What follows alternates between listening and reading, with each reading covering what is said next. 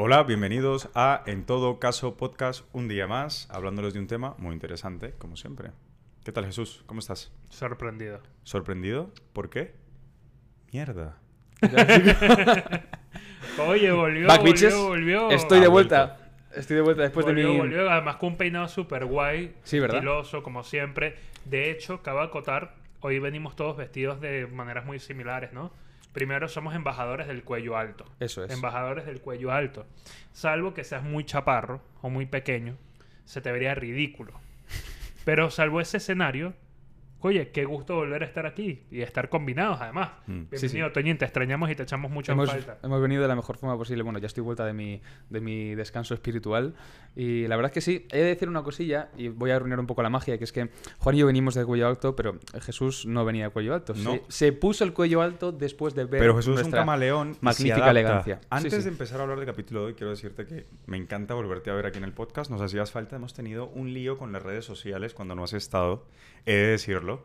Y quiero empezar este podcast con una pregunta. ¿En qué se parece un abogado y el estafador de Tinder? Ilústranos. Bueno, lo de la estafa ya está implícito. No, mentiras. En que los dos usan Pero alto. no. Hay en que- abogados muy piratas, ¿eh? Sí, en Hay que ambos buscamos la libertad y la independencia. Eso es. Y bueno, vuelta a este, ca- a esta- este nuevo capítulo, ya los tres juntos, hemos decidido, joder, nos estamos formando para ser abogados. Debemos saber un poquito nuestro oficio y lo que, y lo que nos regula y lo que nos rodea, ¿no? Sí. Entonces, estos 15-20 minutos que vamos a tener eh, esta tarde, vamos a dedicar a nuestros espectadores a exponer un poco qué es lo que nos rodea dentro de nuestro ejercicio profesional. Me gusta lo que te estás tomando, Jesús. Gilipollas. Sobre todo estanterías, libros, Leyes y clientes a lo mejor leyes, un poquillo más clientes. a, a mí me gustaría empezar con una breve reflexión. Saludos a todos, ¿cómo están? Qué gusto volver a estar acá, de verdad. Y yo tengo una reflexión muy personal que hacer, y es que la profesión del abogado es complicada. Pero es po- complicada por esencia. ¿Por qué? Porque salvo que seas completamente autónomo, que también es complicado conseguir los clientes, usualmente vas a estar entre un lado tu jefe, quien siempre va a estar presionándote y siempre va a estar ejerciendo su presión sobre tu trabajo, sobre Eh, Jesús, hagas. si fuera mi jefe, no me importaría que me presionase. Ok. Contra el sofá o contra la pared, contra lo que usted quiera. Oh, está bien. eh, se, ha puesto, se ha puesto nervioso. Sí, sí. Luego, por el otro lado tienes a los clientes, que muchas veces también presionan. Y en el medio, ¿quién está? El joven abogado recién graduado, infrapagado, infravalorado, tratando de hacer frente a la vida. Te falta la, la expresión explotado. Sí, Está claro. tal ¿no? cual, tal cual. Nuestra profesión es, es- se encuentra un poco desprestigiada últimamente y bueno, yo creo que es necesario que todo el colectivo y todo el, todo el conjunto de abogados La pues, dignifiquemos. la eso es, la dignifiquemos un poquillo. De hecho, hay un, hay un, hay un twitstar llamado Raúl Herrera, que por cierto, Raúl, pongámonos serios, Raúl, vente a grabar un capítulo con nosotros. Raúl. Te, te lo decimos en serio, Raúl, un abogado que tiene una cuenta de Twitter con muchos seguidores que siempre dignifica la labor del abogado porque al fin y al cabo se nos desprestigia en muchísimas ocasiones. Em, eso sí, ne- tenemos que ser conscientes de lo que nos rodea y de, las, de los deberes y derechos de nuestra profesión. En concreto, lo que ha dicho antes eh, eh, Juan con la comparación de- del estafador de, de Twitter con el abogado, De Tinder. los, eh, eso de, que he dicho yo. Estafador de Twitter. Joder, ese. Ese, ese eres tú. ese eres tú. El subconsciente. Bro, que, que el otro día me ofrecieron comprar una casa co- em, por Twitter, bro, y ¿En la serio? compré. No. el estafador de Principios de independencia y de libertad, muchachos. ¿Qué, Efectivamente. qué es esto? de Como los verdad? catalanes. No. ¿Qué es Es broma, es broma, por favor. No me cancelen. Bueno, en fin, son dos principios que operan en, nuestro, en nuestra profesión. Sí o sí, día sí y día también. Pero vamos a analizar un poquito qué es, ¿qué os parece? Sí, me parece bien. ¿Te parece bien? Sí. ¿Estás preparado? Más o menos. Pues démosle. Tengo miedo. Me gusta todo lo que tenga que ver con la independencia y la libertad. ¿Mm? Con lo cual, a por ello. Muy interesante, eh, so- sobre todo hay que entender una cosa, ¿no? La profesión del abogado, por sus características particulares, está sometida a una máxima que es la responsabilidad. Así como el doctor, el médico, el profesional de la medicina, está sometido a una responsabilidad particular y concreta, el abogado también. Porque al final, las dos grandes cosas que se pueden defender es la vida de una persona, supongamos el supuesto de la medicina que trata de preservar la vida de las personas, y luego sus derechos. Y muchas veces, por el- yo creo que por el volumen de gente que estudia Derecho y el volumen de gente que estudia Derecho sin gustarle la carrera, se desprestigia lo que hacemos. De hecho, es muy común en la facultad, yo recuerdo, más de uno que decía, no, yo estoy aquí estudiándola porque yo no sabía qué estudiar. Efectivamente. Y eso hace daño. Y hace un daño profundo. Primero a la gente que tiene que estar haciendo algo que no le gusta toda su vida. Pero luego a la, a la profesión. Porque ser abogado, como en muchos otros países es visto, es un honor y es un privilegio poder estar defendiendo los derechos de la gente. Y una cosa muy importante, Jesús, cuando tú haces algo sin gusto, sin, sin, sin pasión, implica menos... Implica que te... Bueno, esto va a sonar muy redundante, pero implica que te impliques menos en, lo, en tu labor, en Sí, tu profesión. sí, sí, sí. O sea, lo haces con desgana, no tienes la misma diligencia, que como Total. has dicho tú, tenemos responsabilidad, eso deriva en un deber de diligencia, de hacer las cosas correctamente para buscar el máximo beneficio del cliente. Total, ¿No? Totalmente, totalmente. Y va en la línea de lo que vamos a comenzar a explicar, que va a comenzar Sí. nuestro compañero Toñín a comentarles de, oye, ¿qué es eso de la independencia y la libertad con la que se debe ejercer esta profesión? Eso es, porque independiente de que, de que el cliente tenga, tenga sus derechos, está claro, la, la profesión del abogado eh, viene protegida por unas especies de principios rectores que lo que hace es eh, mm, garantizar pues, nuestra correcta, nuestro correcto ejercicio de nuestras funciones. Eh, para empezar, el principio de libertad. Todo abogado tiene derecho a rechazar un asunto o a rechazar un cliente siempre y cuando se garantice eh, su derecho, bueno, en fin, que no, que no, sea, eh, que no, que no se produzca indefensión. Y esto es muy importante porque no todo el mundo, cuando em- em- se emprende en el estudio del derecho, es conocedor de que un abogado tiene este, tiene este Hmm. principio que le protege, ¿no? Es decir, nosotros podemos rechazar, siempre y cuando se garantice o no, no- no produ- se produzca indefensión, un asunto del cliente. Pero ¿cómo? ¿Cómo? ¿Indefensión? Indefensión. ¿De los esa- abogados? ¿Por qué? No, no, no, si el no. artículo 2 de la Constitución española dice que la tutela judicial efectiva viene garantizada por los jueces y tribunales. ¿Qué, qué- qué Pues- tienen que ver aquí los abogados, no? Mm. Pues, pues Re- dale, dale. Resulta que lo que estaba diciendo hace un rato, y la especial naturaleza de nuestra prof- profesión, es que tiene encomendado lo que desde mi punto de vista, y de hecho yo decidí estudiar Derecho, porque nuestra profesión tiene encomendado lo más grande que le pueden encomendar a alguien, defender los derechos de la gente. Ah, pensaba que el país de manzana. Vale. Sí. También. Pero no, esto es la segunda. No, mentira. Pero, y defender los derechos de la gente requiere tener al mismo tiempo cierta libertad para decidir cómo hacerlo. Mira, quiero aprovechar y traer aquí una reflexión que viene con todo esto de la crisis de Ucrania, que vi el otro día que me flipó. Y va de la mano con esto que estamos tra- tratando hoy. En Reino Unido salió un miembro de la Cámara del Parlamento, no sé exactamente, no voy a decir el nombre porque no me acuerdo la verdad, pero lo trataremos de repostear, salió presentando una lista de todos los abogados que eran abogados de clientes rusos. ¿no? Ujú. Con todo esto de la guerra y la crisis en Sí. Ucrania y entre Rusia y Uc- Ucrania. Yo vi eso y, y, y ¿por qué los presentaba? Porque estaba tratando de hacer una denuncia pública de que hubiera gente capaz de defender los intereses de estas personas. Mira, me hubiera encantado sentar a ese tonto en una silla y explicarle que que el abogado defienda a una persona no lo hace su cliente. El cliente es una cosa y el abogado es otra completamente distinta. Con esto no quiero decir que todos los abogados son intachables. Claro. ¿Pero por qué? Por ese principio de libertad y por ese deber que tenemos encomendado de defender los derechos de las personas. No cualquiera puede defender un derecho. Para eso estudiamos 4, 5, 6, 7 y más años para poderlo hacer de la mejor manera posible. Y es injusto que venga cualquier tonto a cuestionar que uno se ponga a defender, que porque defiendas a alguien que desde su punto de vista puede ser un criminal, Puede ser inmoral, sí, eso que, es cierto. que- que a lo que voy, que ahí además le estás pasando por arriba la presunción de la inocencia, porque todo el mundo tiene derecho a... No, que- y aunque resulte ser culpable esa persona, para que un Estado de Derecho de verdad rija con las normas que debe de regir y con la independencia y con las libertades de las personas, todo el mundo tiene derecho a la legítima defensa. Da igual la atrocidad que haya. Me encanta que siempre aparezca el Diplomatic Jesus. ¿A que sí? Claro. Y el, el- el Jesús reivindicativo. Jesus for President. Por supuesto, esto tiene matices. Volvemos al tema de la indefensión y lo volvemos a, nos volvemos a meter en, en ejemplos prácticos. En el caso. ¿Sabes a mí qué me causa indefensión? Cuando me susurras al oído, bebé. Ah, no sé qué decir. Sigue, Pongamos sigue. en los casos en los que, por- Continúa. Por, cuestión de plazos procesales, eh, un cliente Hmm. se ve en la imperante necesidad de que a falta de tres días hábiles para presentar una contestación a la demanda acuda a su despacho de abogados a un despacho de abogados en el, que- en el que nos encontramos alguno de nosotros tres o alguno de los que nos escucha y A nosotros un bufete que no es de comida rápida. y a nosotros, imaginaos, por ejemplo, que creemos que el cliente nos oculta información o que no está siendo del todo sincero con nosotros. Bastante y se común, nos- además. Bastante común. Y se nos presenta la opción o se nos pasa por la cabeza el hecho de rechazar ese encargo sabiendo que a- al cliente le quedan tres días hábiles. Claro, la norma está muy bien, es muy bonita. eh, digamos que los principios eh, quedan muy bien estipulados dentro de un código deontológico, Hmm. dentro del estatuto de la abogacía, pero esa situación presenta muchísimos grises y presenta muchísimas controversias, porque al fin y al cabo, eh, si tú operas en base a tu principio de libertad y dices que rechazas el encargo porque crees, tienes menos sospecha de que el cliente Hmm. te oculta información y alegas esa causa pues para Sí.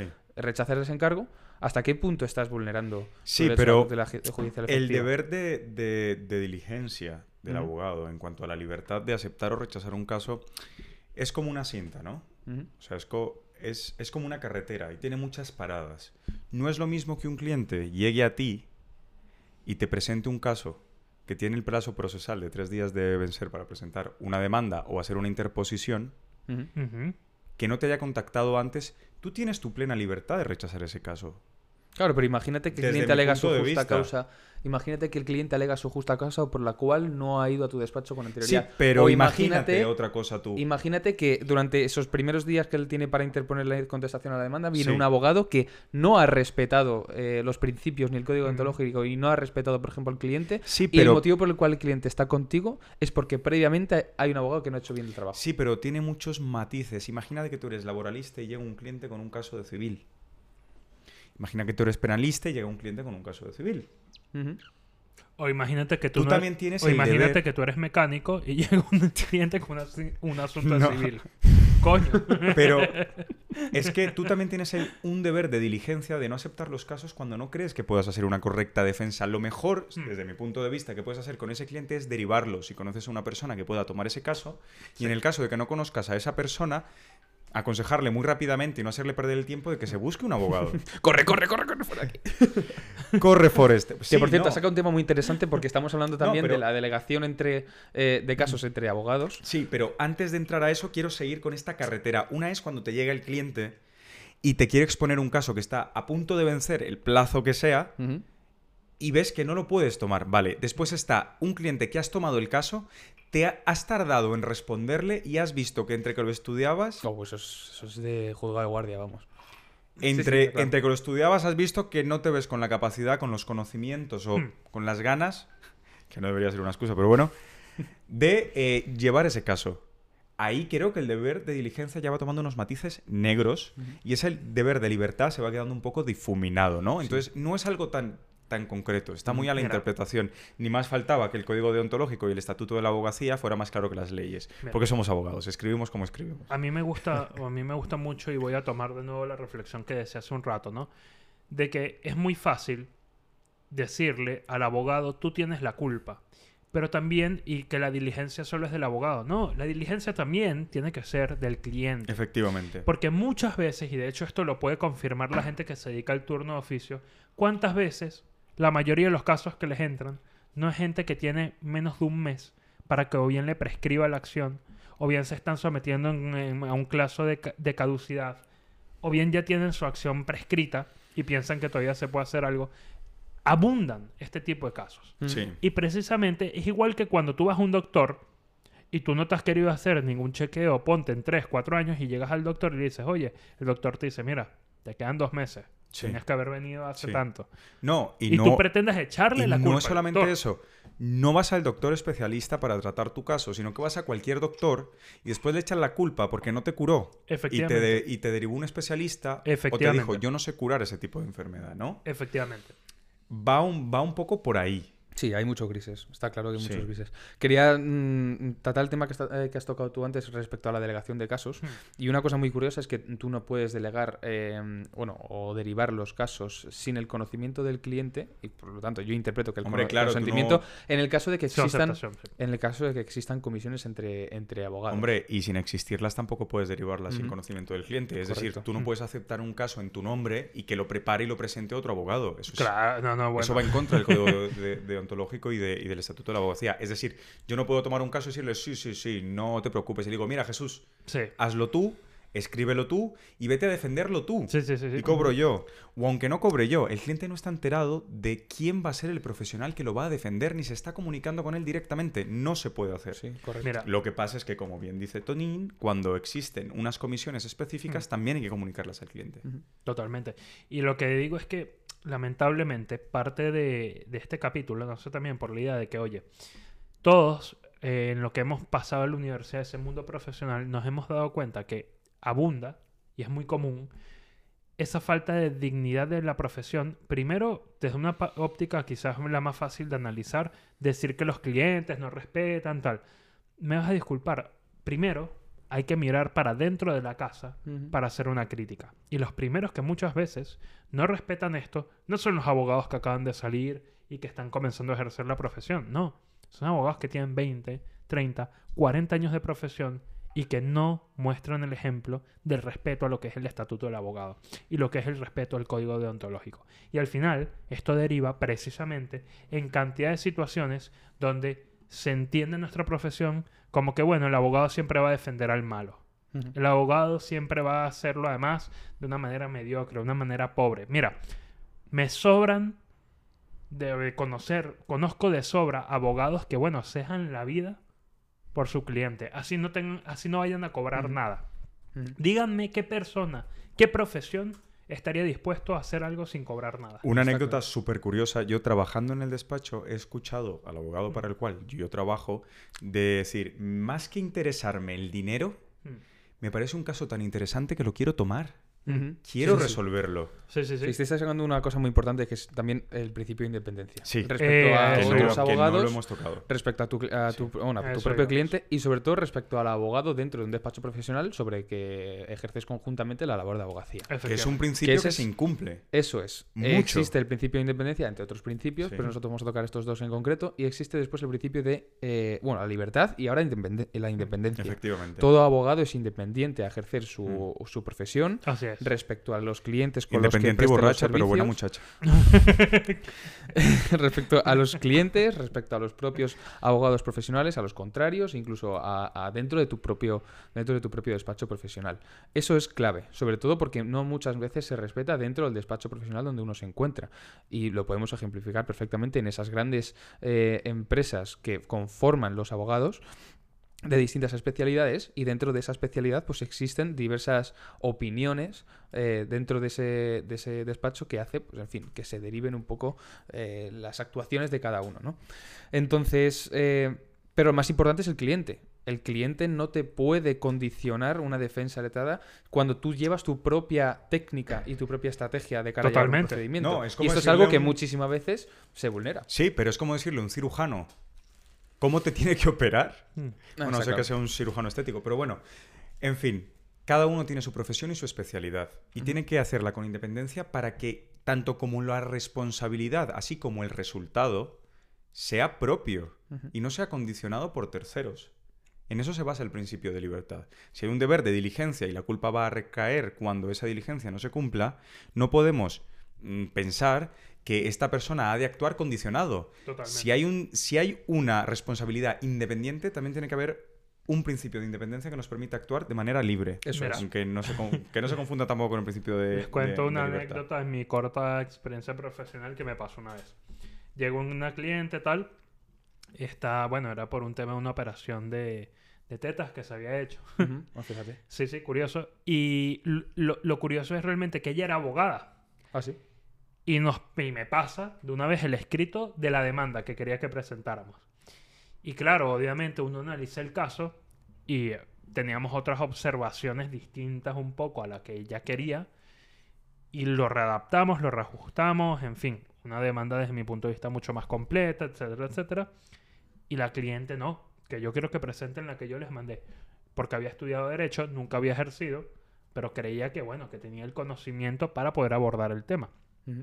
Y esto es justamente un poco esa independencia, ¿no? Sí, es el De ejemplo que- perfecto, de hecho. Vamos, es un ejemplo que va de la mano. Eh, disculpas, yo, yo puedo respetar como tú lo quieras, pero si tú me estás encomendando a mí tu defensa, tienes que darme el margen y la libertad y la independencia necesaria para que yo vea cómo articulo el caso de tal manera que pueda lograr defender tu derecho. Vamos, es que es el ejemplo perfecto de vulneración al principio de Efectivamente, independencia de del hecho yo me acuerdo cuando eso pasó, yo digo, mira, a mí me acaban de enseñar en el máster de acceso que esto no es así tal, y lo comentaba con mi abogada jefe y ella también decía así, bueno. Jesús eh, bebé ahí en el despacho ¿Qué diciendo... te puedo decir? Un momento. Mi El mes profe pasado- me dijo... El mes pasado lo, lo di en clase y esto no es así. Me lo preguntaron en examen tipo test, le respondí mal y por eso me acuerdo. Principio de independencia y libertad, dos de los principios Sí. más importantes de la profesión del abogado. Básico. Seguramente muchas personas que nos estén escuchando pues tengan muchísimas anécdotas, todas igual de interesantes como la Y que nos acaba muchísimas de- dudas. Y muchísimas dudas. Que esperemos que nos las dejen en los comentarios. Exactamente, porque para eso tenemos redes sociales donde posteamos absolutamente todo el contenido que hacemos en este podcast. Lo recordamos brevemente, en Twitter estamos como todo caso podcast, activos Ay, sobre por todo fin con está él, toda la actualidad. Gracias, Dios. las redes sociales, en Instagram como en todo caso podcast, así como en nuestras eh, plataformas digitales de Spotify y en todo en YouTube como en todo caso. Es un placer tener a estas dos personitas cerca de nosotros. Es un placer vuelta. tenerte a ti. Y Con bueno, libertad e independencia. vol- volvemos muy no vino pronto. obligado, vino porque quiso. Sí. es Eso muy es, importante. eso es. Volvemos muy pronto con más contenido y más actualidad. Entonces, un besazo. Que han disfrutado este capítulo y que pasen muy buena semana. Viva la independencia y la libertad. Chao.